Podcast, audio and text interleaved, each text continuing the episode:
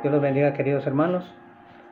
Hoy estamos de nuevo compartiendo la palabra de Dios y el tema de hoy trae por nombre el privilegio de alabar a Dios. Queridos hermanos, como hijos de Dios tenemos unos privilegios enormes. Dios nos ha dado todo lo necesario para que podamos vivir una vida abundante de plenitud y satisfacción. Uno de los privilegios que tenemos es el de alabarle y adorarle. El problema con el que a veces nos enfrentamos es que no disfrutamos los beneficios que Dios nos quiere dar porque lo desconocemos, porque no conocemos bien a Dios o a nuestro Señor Jesucristo, lo cual crea barreras en nuestra relación de amor y confianza con ellos. Hermanos míos, Dios nos dejó su palabra escrita en la Sagrada Biblia para que el hombre lo conozca plenamente, así como a su Hijo Jesucristo.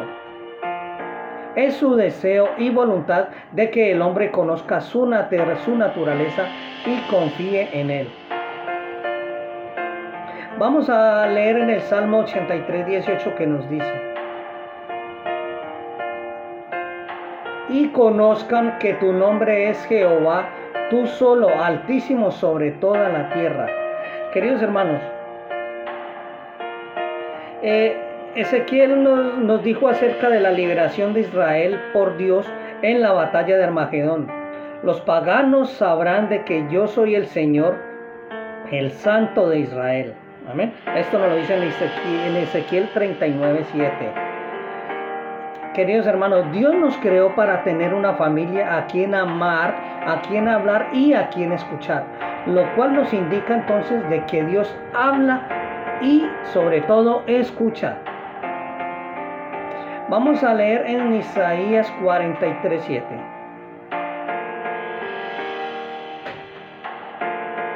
Todos los llamados de mi nombre para la gloria mía los he creado, los formé y los hice. Queridos hermanos, el mismo nombre de Israel significa príncipe de Dios o soldado de Dios. Y de ahí todo israelita fue llamado por el nombre de Dios. Queridos hermanos, Dios ama y le gusta. Busca y aprecia que le amen. Dios está bendecido cuando le decimos que lo amamos, como también lo está cuando le expresamos nuestro amor a su Hijo Jesucristo. Expresarle a Dios nuestro amor y respeto es parte de nuestra alabanza a Él. Dios se siente honrado cuando lo alabamos, pero lo poderoso es entender que Él promueve la alabanza no tanto por Él, sino por lo que causa en nosotros cuando lo estamos haciendo. Amén. Vamos a, leer en el Salmo 147, 5.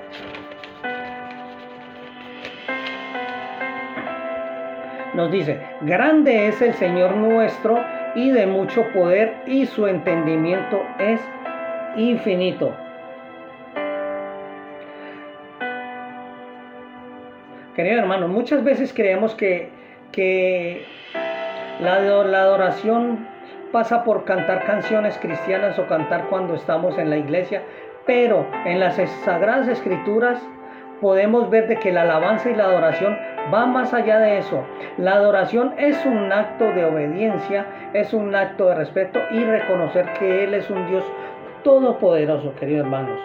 Sí es él sí es un Dios todopoderoso, queridos hermanos, y es un Dios de gran entendimiento.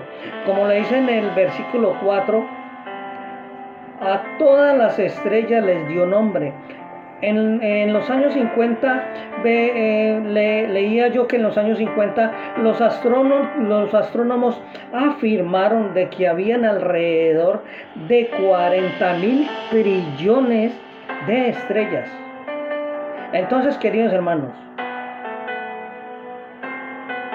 tenemos un Dios de entendimiento infinito, queridos hermanos.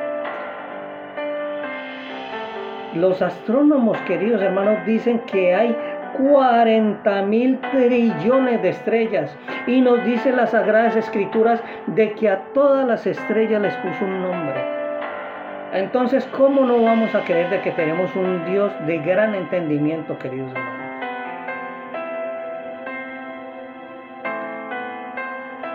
Entonces, queridos hermanos, Veamos en, ahora en las Sagradas Escrituras que es la primera vez que aparece la palabra adorar, queridos hermanos, que es en Génesis 22.1. Es la primera vez que aparece la palabra adorar en las Sagradas Escrituras, que nos dice en Génesis 22.1. Dice, aconteció después de estas cosas que probó Dios a Abraham y le dijo, Abraham, y él respondió, heme aquí, dijo, toma ahora tu hijo, tu único Isaac a quien amas y vete a la tierra de Maya y ofrecerlo allí en holocausto sobre uno de los montes que yo te, te diré. Y Abraham se levantó muy de mañana y enalbardó su asno y tomó consigo dos siervos suyos y a Isaac su hijo. Y cortó leña para el holocausto y se levantó y fue al lugar de que Dios le dijo. Al atardecer del día alzó Abraham sus ojos y vio el lugar de lejos, entonces dijo Abraham a sus siervos, esperad aquí con el asno y yo y el muchacho iremos hasta allí y adoraremos. Y allí volveremos a vosotros y tomó Abraham la leña del holocausto y la puso sobre Isaac su hijo. Y él tomó en su mano el fuego y el cuchillo y fueron ambos juntos. Entonces habló Isaac a Abraham su padre y le dijo, Padre mío. Y él respondió, heme aquí, mi hijo. Y, él dijo, he aquí el fuego y la leña, mas ¿dónde está el cordero para el holocausto? Y respondió Abraham, Dios se proveerá de cordero para el holocausto, hijo mío. E iban juntos. Y cuando llegaron al altar y compuso la leña, y ató a su hijo y lo puso en el altar sobre la leña y extendió a Abraham su mano y tomó el cuchillo para degollar a su hijo. Entonces el ángel de Jehová le dio voces desde el cielo y dijo, Abraham, Abraham. Y, él respondió, heme aquí. Y dijo, no extendáis tu mano sobre el muchacho, ni le hagas nada, porque ya conozco que temes a Dios por cuanto no me rehusaste tu hijo único, cada paso que dio Abraham fue de fe, queridos hermanos. Cuando iba hacia el monte Moriah sabiendo que iba eh, requerido la ofrenda de su muy amado hijo, queridos hermanos, sabía que por fe de alguna manera ambos volverían y regresaban a casa juntos, queridos hermanos. Abraham no solo estaba preparado para ofrecer a Isaac, el hijo que Dios le había prometido, a través de quien todas las promesas del pacto se verificarían. Al rendirse de, de, esa manera, queridos hermanos, la obediencia era como entregarle todo aquello que había deseado que se cumpliera.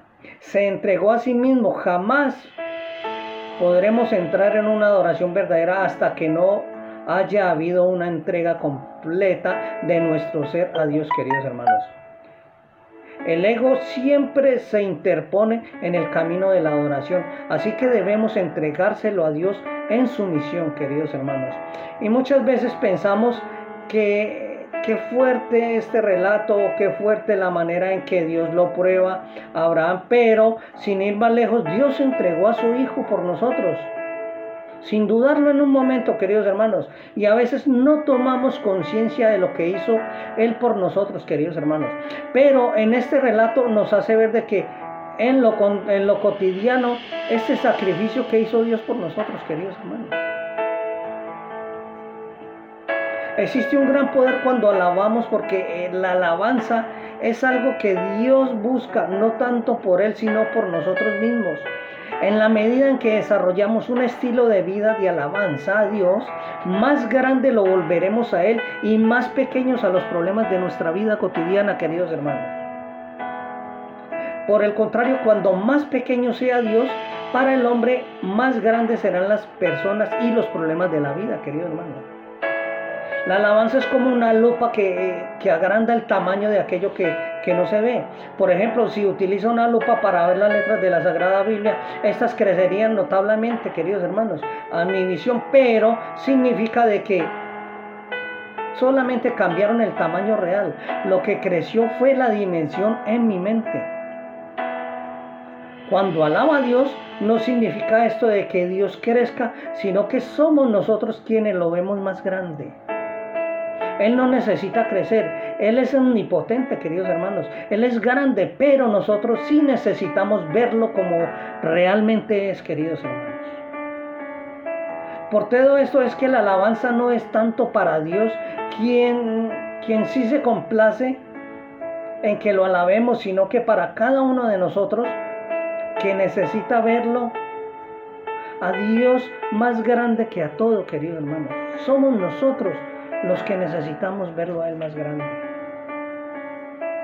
Veamos cómo la voluntad de Dios es que lo alabemos. Vamos a ir a Primera de Crónicas 16, 8.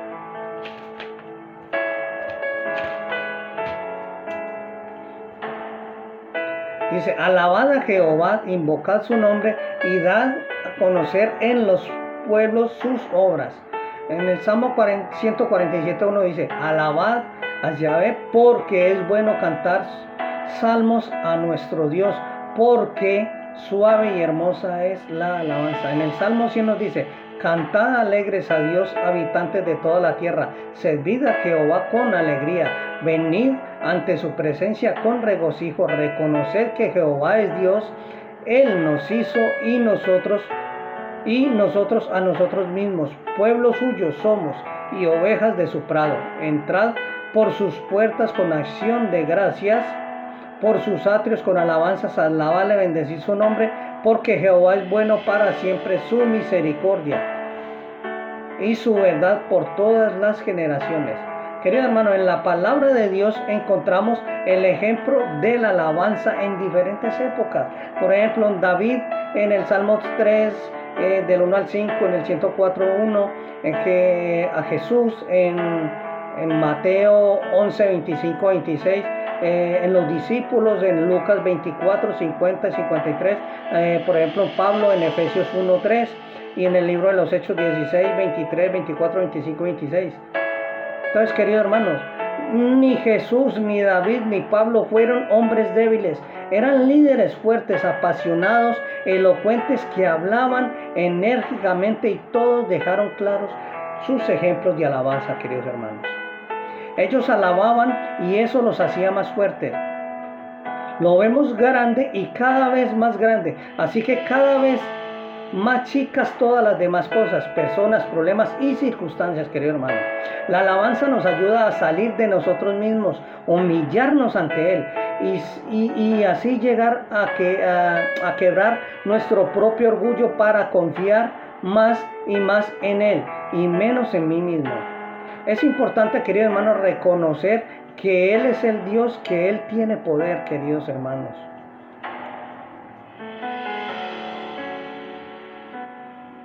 Vamos a leer en el Salmo 100, versículo 3 que nos dice, reconoced que Jehová es Dios, Él nos hizo y nosotros a nosotros mismos, pueblo suyo, somos y ovejas de su prado. Queridos hermanos, reconocer que el Dios que nos hicimos, que el Dios que no nos hicimos, nosotros a nosotros mismos, queridos hermanos.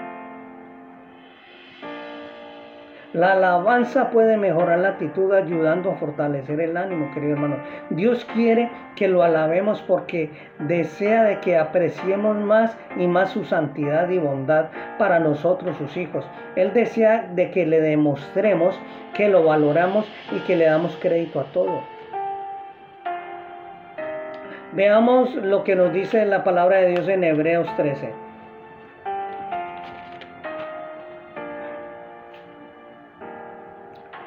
Nos dice, así que ofrezcamos siempre a Dios por medio del sacrificio de alabanza, es decir, fruto de labios que confiesan su nombre y de hacer bien y de la ayuda mutua. No os olvidéis porque de tales sacrificios se agrada Dios queridos hermanos, debemos entender de que, lo, que podemos alabar a Dios y Él puede aceptar nuestras alabanzas debido a la cruz, queridos hermanos.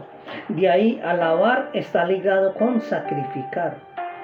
También la palabra siempre nos indica de que el hecho de que nunca cambiará, significa de que la cruz permanecerá siempre como el fundamento de todas las cosas que corresponden a Dios, queridos hermanos. Dios desea que, que sacrifiquemos, que demos parte de nuestra vida en alabanza. Esto es tomar tiempo para alabar a Dios en nuestra intimidad con Él y en cuanto participemos en la iglesia, queridos hermanos. Que no solo sea oraciones de agradecimiento, sino también que la alabanza y que nuestra vida sea una alabanza continua para Dios. Queridos hermanos, espero de que esta palabra toque a todo aquel que escucha este audio y que Dios los bendiga por siempre.